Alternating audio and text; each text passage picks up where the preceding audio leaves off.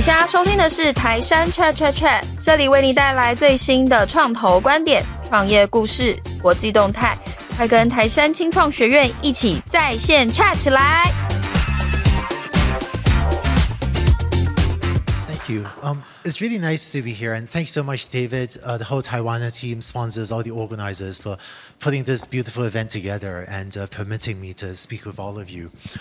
What I'd like to do is um, share with you what I see as some opportunities in AI, and also touch on some things that I see that are specific to Taiwan. Um, so I've been saying for a few years that AI is the new electricity.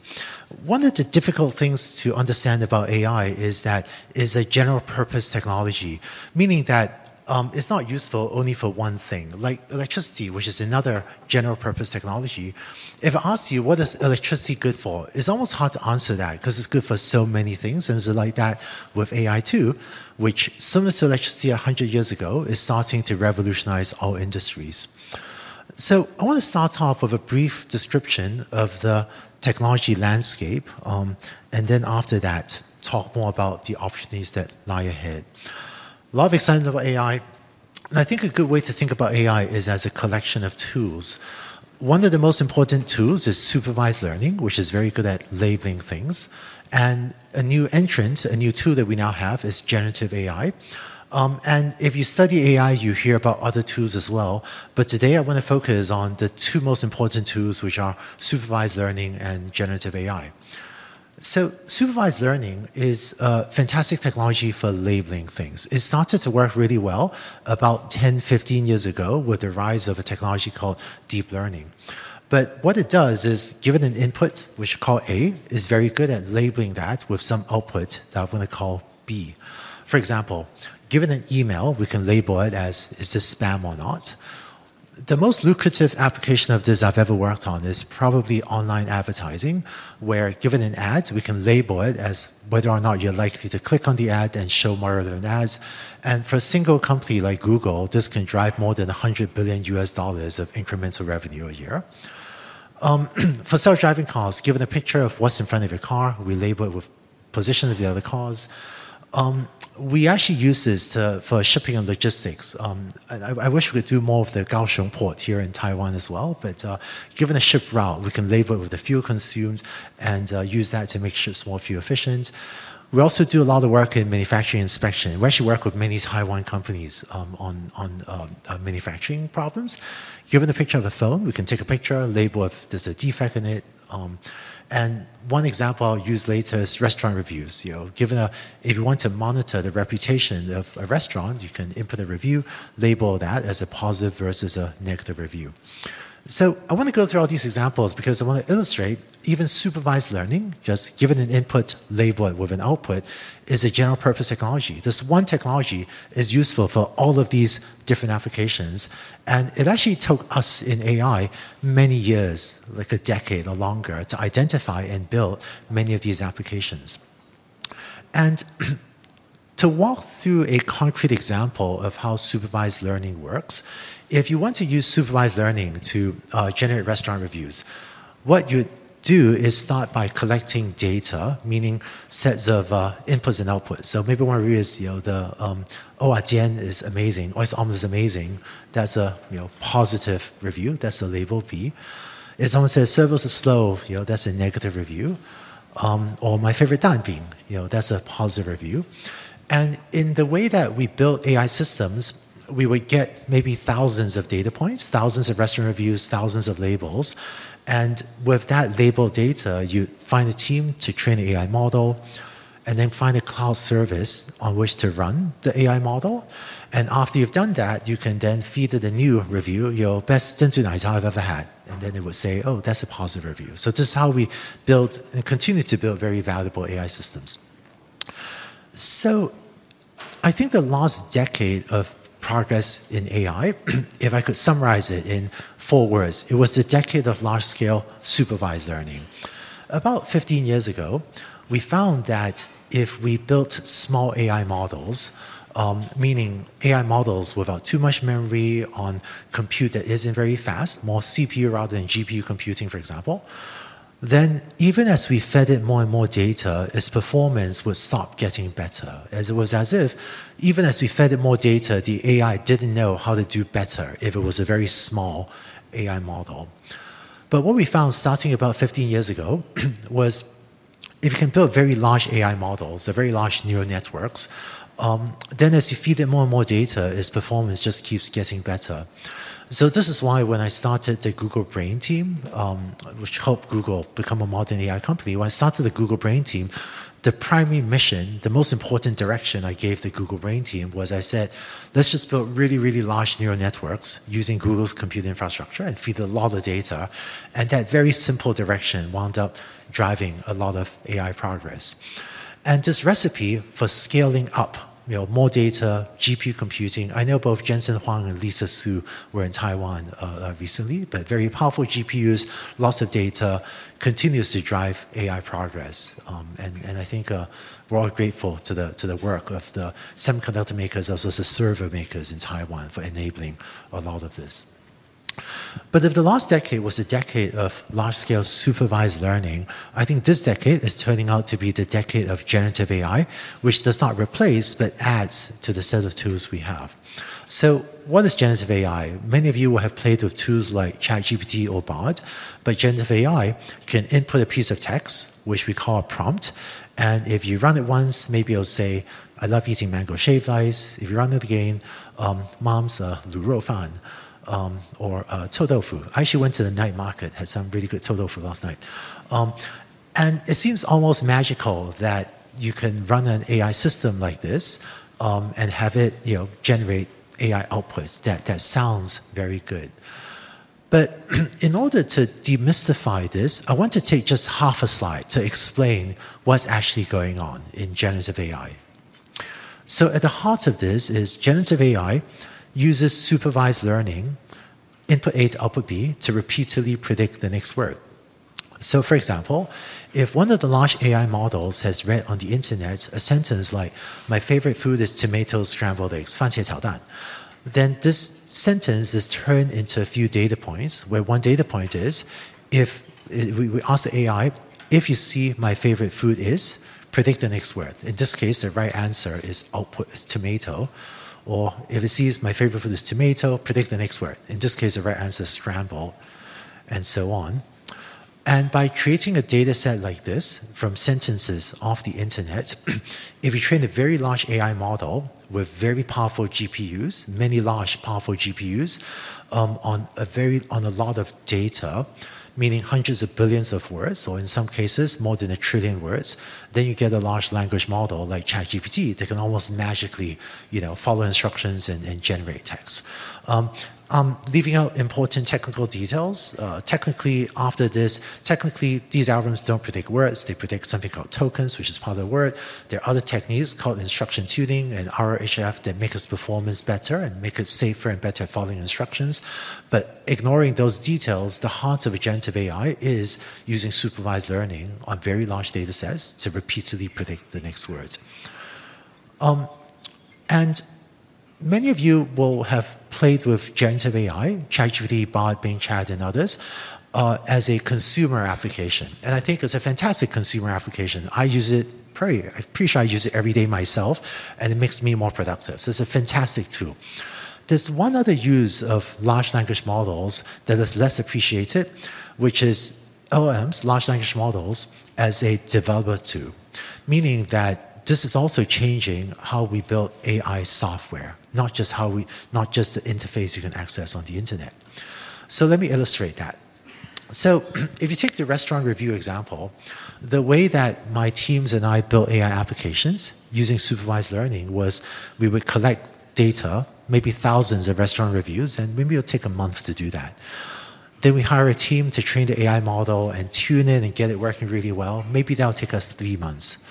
Um, and then we you know deploy and run the model on a cloud service and get it running robustly and so on and that'll take us maybe another three months and so a realistic timeline for building and deploying a commercial grade ai systems is maybe six to 12 months right and and um, and, and actually audrey's built a lot of ai systems so you can also ask him later if this this this, this kind of just how long it often takes teams um, but with prompt-based AI, this is what it's like.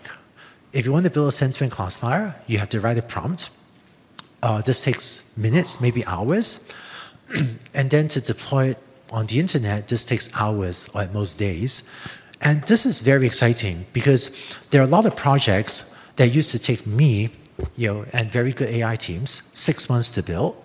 That today, hundreds of thousands of people around the world can do in maybe one week what used to take me six months to do.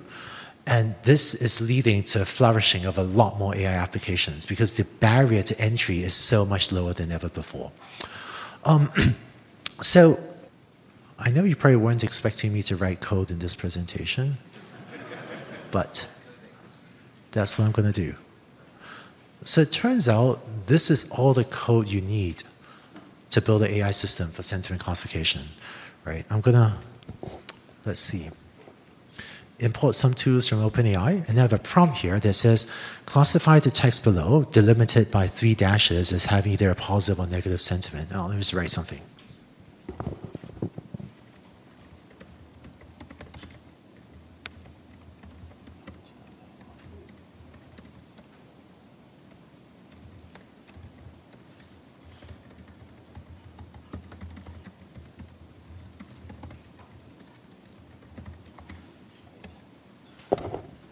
Then I'm going to run it. I've never run this before, so we'll see if. Oh, good. Thank goodness that worked. Um, and, and this is literally all it took to build a sentiment classifier.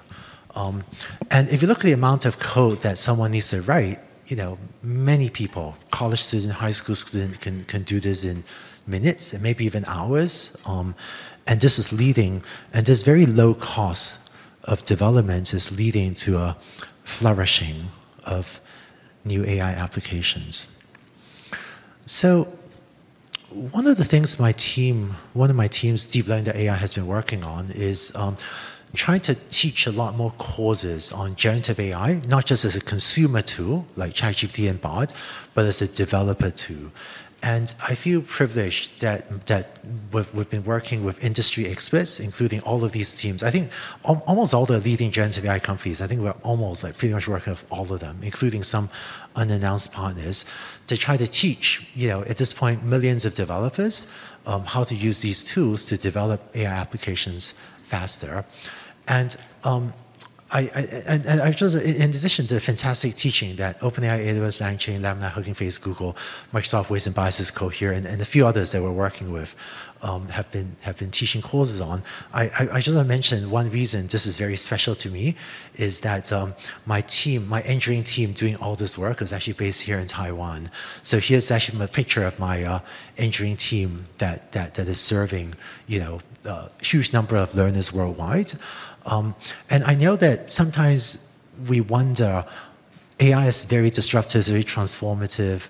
What is the role of Taiwan as we navigate into the future of AI?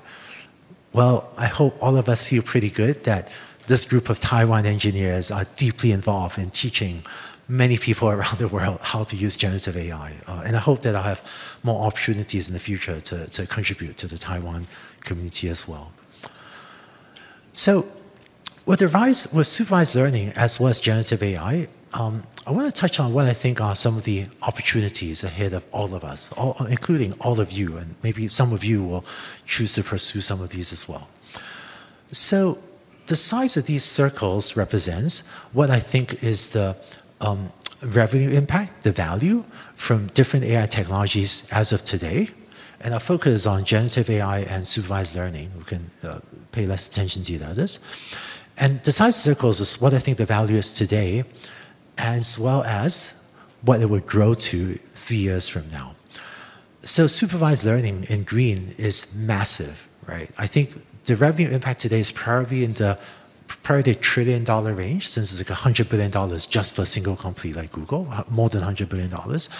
And there are millions of developers building supervised learning applications. Uh, so it's a lot of momentum. And I think will you know very plausibly double in the next three years. They grow from massive to even more massive. Generative AI, despite all the excitement about it, frankly, it's still early. There are valuable applications like ChatGPT and Midjourney and a few others, but we're just in the very early stages of figuring out all the different applications.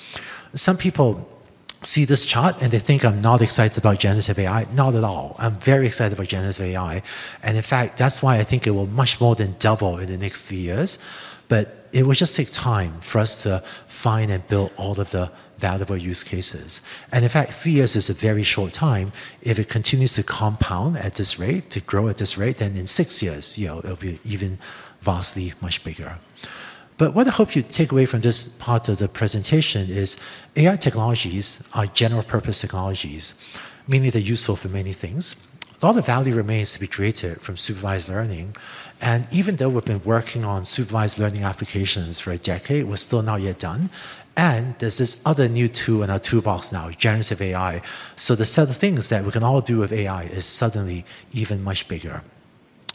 Um, so with all of these opportunities, I, I want to mention there, there one caveat, which is that there will be fads along the way. So I'm not sure how many of you remember uh, the Lensa app. Yeah, Audrey's on his head. Not sure if. Uh, so this is the app that um, would let you upload 10 to 20 pictures of yourself, and then it'll draw a really cool picture of you as a scientist or an astronaut or something. So people are posting this on social media, um, and it was actually a really nice app. It was a really good product. Its revenues took off like that, just went off like that through last December, and then it did that. And I think this is because Lensa was one of what unfortunately will turn out to be many short-term fads in AI. And Lensa was a very thin software layer. It was a very simple piece of software built on top of someone else's very powerful infrastructure, someone else's very powerful APIs. So even though it was a great product, it did not last as a business. When I think about Lensa, I'm reminded of when um, you know, Steve Jobs gave us this development platform. And at that time, entrepreneurs also wrote an app that I paid 199 for. Um, to turn on the flashlight, right? And it was a good idea. It was a fantastic application. Um, but this was also a very thin software layer built on someone else's development platform, and that wasn't a sustainable business. But just as when we got the iPhone, someone figured out how to build Uber and Airbnb and Tinder, those long term valuable businesses. Today, we also have the opportunity to figure out what are the long term valuable businesses to build on top of generative AI and on top of supervised learning. And that's what I'm excited about. And specifically, I should say, I think there are a lot of global opportunities, and there are also a lot of opportunities in Taiwan. Um, in fact, building on the unique hardware strengths of Taiwan, semiconductor server manufacturing, um, I think that there are going to be a lot of projects that would make more sense to do in Taiwan than in, than in any other place around the world. Um, so, but that's, so let's see. So there's the first trend. AI is a general purpose technology. A lot of use cases to figure out. There's a second trend I want to mention um, that relates to why AI isn't more widely adopted yet. Right. So, so you know, a bunch of people like me have been talking about AI for like 15 years now, but its value today is still very concentrated in the tech internet sector. Um, and why is that? So, if you were to take all current and potential AI projects and sort them in decreasing order of value, you get a chart that looks like this, where to the left, are the very valuable AI projects where you can write one piece of software to serve more relevant ads, say at Google, and apply one AI system to a billion users and drive massive financial value.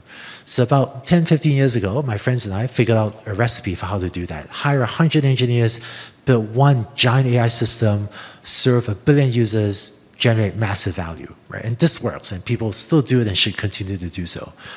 But the problem with this recipe is once you go outside the consumer software internet sector, hardly anyone has 100 million or a billion users that you can apply one AI system to. Um, and so this recipe doesn't work for other industries. Instead, these are the types of projects I've been working on and are excited about. We're working with a pizza factory that is making pizza and needed to take pictures of the pizza to make sure that the cheese is spread evenly. Turns out this is about a $5 million project for the factory, but you can't hire 100 engineers to work on a $5 million project. So, how do we get that done? Or another example, um, we're working with an agriculture machinery company that was working on wheat harvesting. And it turns out that if you can find out how tall the wheat is, because sometimes wheat is bent over because of rain or wind, so you, could, you can adjust the height of the harvesting arm to chop off the wheat at the right height then that results in more food for the farmer to sell and is also better for the environment. But that's another $5 billion project. And the old recipe of hiring 100 engineers doesn't work if it's a $5 billion project. Um, and we also do a lot of work, including with uh, Taiwan company, companies on material grading, metal grading, cloth grading. Um, and so we actually do quite a lot of metal work in, with, with partners in Taiwan. And the problem is, to the left, the head of this curve, there's a small number of billion dollar problems. We know how to get that done. In the long tail to the right of this curve, I see tens of thousands of $5 million projects that you know, no one knows how to get done economically.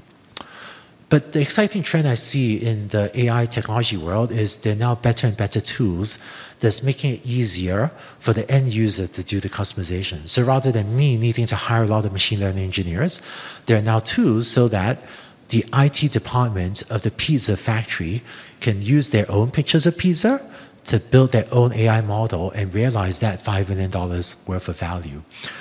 And by the way, these pictures of pizza, they don't exist on the internet. Uh, they're proprietary images. And so Google and Bing do not have access to these pictures. But tools to enable that factory to use their own data to build their own system is what is allowing, starting to allow many, many of these um, $5 billion projects worth of value to be realized. I want to share this because I think this recipe is important for taking the value of AI, which is still very concentrated in tech, and pushing that to all industries, which collectively are frankly much bigger than tech um, including in the case of Taiwan. I'm excited about the opportunities to take this, these types of ideas and apply it to semiconductor manufacturing, industrial manufacturing, agriculture, uh, the various services businesses. And in fact, a lot of these businesses would be more efficient to build um, here in Taiwan than, than say in Silicon Valley, where you know there, there's just much less manufacturing, for example. So um, I share two trends. AI is a general purpose technology, lots of opportunities, and opportunities outside the tech sector as well in all sorts of industries.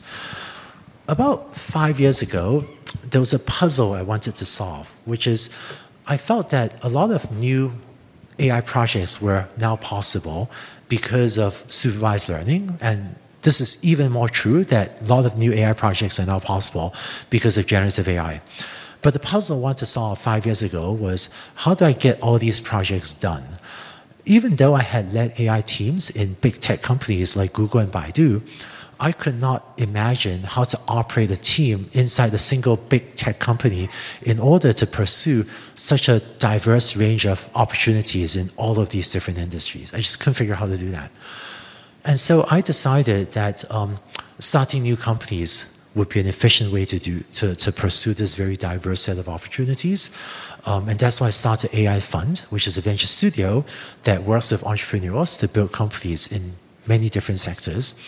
Um, and, and of course, just to say the obvious, I think incumbent companies, large existing companies, also have many opportunities to integrate AI into existing businesses. Um, but where, where are the opportunities, right? So let me just be even more concrete and share where I think a lot of the opportunities are.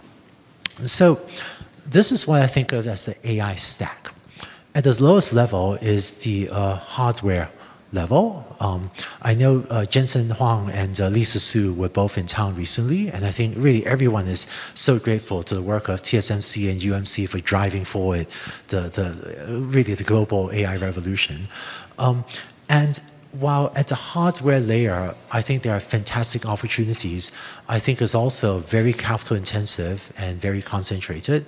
Um, so I think there are actually good opportunities for incumbents, but in terms of startups, I don't really play there. Um, there's also the cloud infrastructure level, which is also very capital intensive, very concentrated. So I think the clouds will do well selling API calls or selling access to large language models. But again, pretty difficult for startups to play there. Uh, so I, I, don't really play there myself.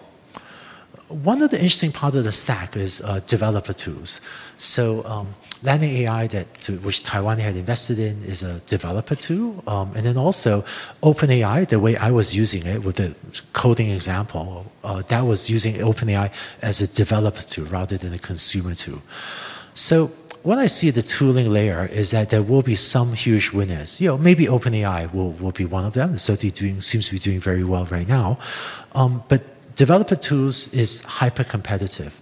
So I tend not to play at the developer tooling layer unless I think we have a significant technology advantage because that gives a new business an opportunity to take a crack at being one of the mega winners. Um, in contrast, incumbent companies can often play there because of the distribution advantage. But one thing that's happened with every wave of technological revolution is the media and people tend to talk about the technology. So a lot of media attention is on the infrastructure and tooling and hardware layer, right?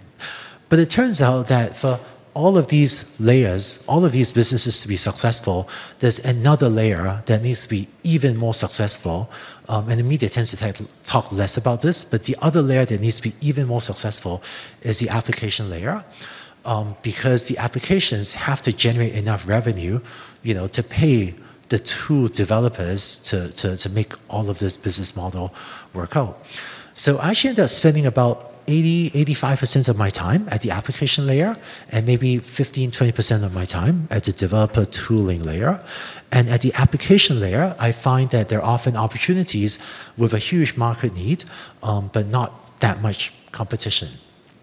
So let me illustrate this with um, the example of Amorai, um, which is uh, which which uh, which we just publicly announced this morning. So uh, I was actually texting the CEO this morning. But Amorai is a company that applies AI to romantic relationship coaching, and you know romantic relationships. Like I'm an AI guy, I feel like I don't know anything about romance. Um, and if you don't believe me, you can ask my wife. She will confirm that I don't know anything about romance. But when my team AI fund decided that we felt AI could be applied to relationships, we wound up partnering with the former CEO of Tinder. Uh, her name's Renate Nyborg, who, because she ran Tinder, knows much more about relationships in a systematic way than anyone else I've met in my life. And so, with my team providing the AI expertise and Renate providing the relationship expertise, we're able to build something very unique, applying AI to um, relationship mentoring. And how many teams in the world are experts simultaneously in AI and relationships? It's actually pretty few, which is why we find these huge opportunities without nearly as much competition. And in fact, uh, the US Surgeon General earlier this year declared that loneliness in the United States is an epidemic level. It turns out loneliness is worse for you than smoking you know, 15 cigarettes a day, right? And so I'm hoping that uh, Amorai, which we just announced publicly today, uh, and we, we, we um, uh, Renate announced a name change uh, to Meeno, uh, but, Meeno, formerly Amorai, I hope can take a crack at this loneliness epidemic around the world. Um, but what I want to do is just, you know, tell you how we build startups. And I'd be excited if sometime there are opportunities for us to partner with you to build some startups together. Or if any of you find this recipe useful for building um, startups in Taiwan, I, I, I, would find that, you know, with or without us, I would find that very exciting as well. But so we always start off with ideas. And um, I want to illustrate this with a startup idea that led to us eventually building a company called Bearing AI that's using AI to make ships more fuel efficient. so this idea came from Mitsui, uh, one of our investors, was a large Japanese conglomerate that operates a line of very large ocean-going vessels. And it's one of those ideas I would never have come up with myself, right? Like, you know, I've been on a boat, but what do I know about global maritime shipping? But so Mitsui came to me a few years ago and they said, hey, Andrew, you should use AI to make ships more fuel efficient. Um, so, and, and in our standard process, we then take the idea and validate it, uh, take up to a month to make sure it's technically feasible and that there's a market need. And if it passes this stage, we then recruit the CEO to work with us on the company. Uh, Dylan Kao is our CEO. He's a repeat entrepreneur with one successful uh, company exit before. And we then spend three months with the CEO building the technology prototype and having deep customer conversations. And if the startup survives this, uh, we then you know, write an investment in the company, and this gives the company um, enough time and runway to uh, grow and then raise the next round of funding. And because of this process, Bearing AI is now steering many hundreds of large ocean-going vessels on the high seas. Uh, each of the ships saves about half a million dollars in fuel per year um, and, uh, uh, and, and also results in lower carbon emissions. But we, the Bearing AI is um, like Google Maps for ships, where we suggest to the captain, if you're sailing a ship, should you go at 20 knots or 22 knots? It's really difficult to know. But with AI, we can recommend a route to sail to help sea captains get the ship there on time and with about 10% less fuel. Um, and I found that having worked on many businesses like this, AI expertise is important. That's my swim lane. I find that I can't be expert in shipping and relationships and all the financial services and healthcare and on and on and on. But I find that my team focuses on making sure we provide the AI expertise to validate ideas, help build the tech, and to bring in strong technical teams. I want to share just one weird thing we've learned in terms of how to build startups. Um, and, and this is the kind of counterintuitive idea which is that we'd like to engage only when there's a concrete idea. So, for example, if someone says, hey, Andrew, you should apply AI to financial services, I don't know what to do with that because I'm not an expert in financial services. This takes me a long time to learn the field and then decide what to do. But in contrast, this is not a serious idea, it's just kind of a tongue in cheek joke. Uh, but if someone says, you know, let's eliminate commercials by automatically buying every product on every ad in exchange for not having to see any ads. This is not a good idea, but it is a concrete idea. And we found that concrete ideas can be validated or falsified efficiently, um, gives teams a clear direction to execute. And it turns out that there are many subject matter experts in the world that have often thought deeply about a problem for months, sometimes even one or two years, but they've not yet had an AI built partner. And when they, we get together with them and they share the concrete idea with us, we can help them very quickly validate and then go into building a specific business. Um, and I think this advice, it runs counter to what you hear in design thinking, where people often say, don't jump to a solution too quickly. Instead, ideate. But we found that that's just too slow. And there are enough subject matter experts in the world with concrete ideas. We found this to be a more efficient process. All right, so I've been talking a lot about business opportunities. Um, I just want to share with you some one, one technology trend as well. So, you know, ChatGPT was released November 2022. Um, actually, two years before that, AI funds saw GPT-3 and we wrote about it publicly. This is not me making stuff up, but we have writings dating back to September 2022 where we're saying that we see a change coming in text processing because of GPT-3. So sometimes our predictions have worked out. I want to just make a prediction about the future as well, which is we've seen the text revolution if you're wondering, you know, what, what other revolutions are next, I think the vision revolution is coming. In fact, um, I've been saying this for a while. I think uh, the, the announcement earlier this week of uh, OpenAI on GPT-4V with vision, that's one step. It's just one step. We're not yet done, but I think that this is quite clearly coming. Um, before sharing what, what I mean, I just want to mention we work with a lot of manufacturers in Taiwan, but because of confidentiality, I can't talk about a lot of the projects we do. But I just want to share one fun project, which is um, Professor Yi Yang at National uh, Cheng Kung University uh, decided to use some of our software, Landing AI, um, to detect cosmic rays. So this is his setup in Tainan right now. It's actually running in Tainan. Uh, this is a recorded video, but, but it's actually running, where when a cosmic ray goes from outer space into this cloud chamber in uh, uh, you know, National Chung Kung University, the cosmic ray will often leave a trail like this or like this. And uh, he's now using our software from Landing AI to detect these trails in the cloud vapor left by cosmic rays. And I want to share this example because I think when we make AI tools available to subject matter, uh, what do I, I don't know anything about cosmic rays. I think they're amazing, but what do I know about cosmic rays?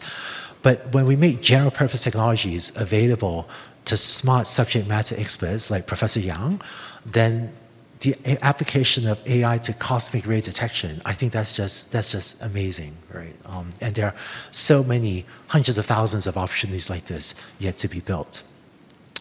Um, and I was talking about my prediction about the coming revolution. So I talked about how text prompting has transformed um, text processing. I think visual prompting and prompting is also starting to transform um, how computer vision systems are built. So let me just show a quick example of that. Um,